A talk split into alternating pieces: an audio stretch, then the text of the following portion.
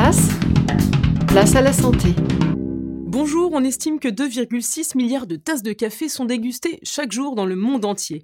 On s'est donc demandé si le café avait des effets sur notre santé notamment sur notre cœur, Grégoire. Alors une étude sur près de 450 000 Britanniques pendant 12 ans a conclu que la consommation quotidienne du café réduisait significativement le risque d'accident cardiovasculaire et de mortalité, effectivement. Et est-ce que le type de café que je bois a une importance? Alors l'étude porte sur tous les cafés, des caféinés moulus ou instantanés, la quantité c'est 2-3 tasses par jour, et les résultats montrent une baisse importante des risques cardiovasculaires, notamment chez les consommateurs de café moulu, puisqu'on est à 20% alors qu'on est seulement à 6% sur le décaféiné.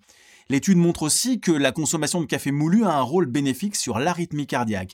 Et puis si on dépasse la dose de 3 cafés par jour, les bénéfices sont toujours là, mais ils sont moins importants. Maintenant, il reste à comprendre pourquoi et comment tout ça fonctionne. En attendant, vous pouvez retrouver toutes nos émissions en podcast, mais aussi sur la chaîne YouTube de Place à la Santé. À demain.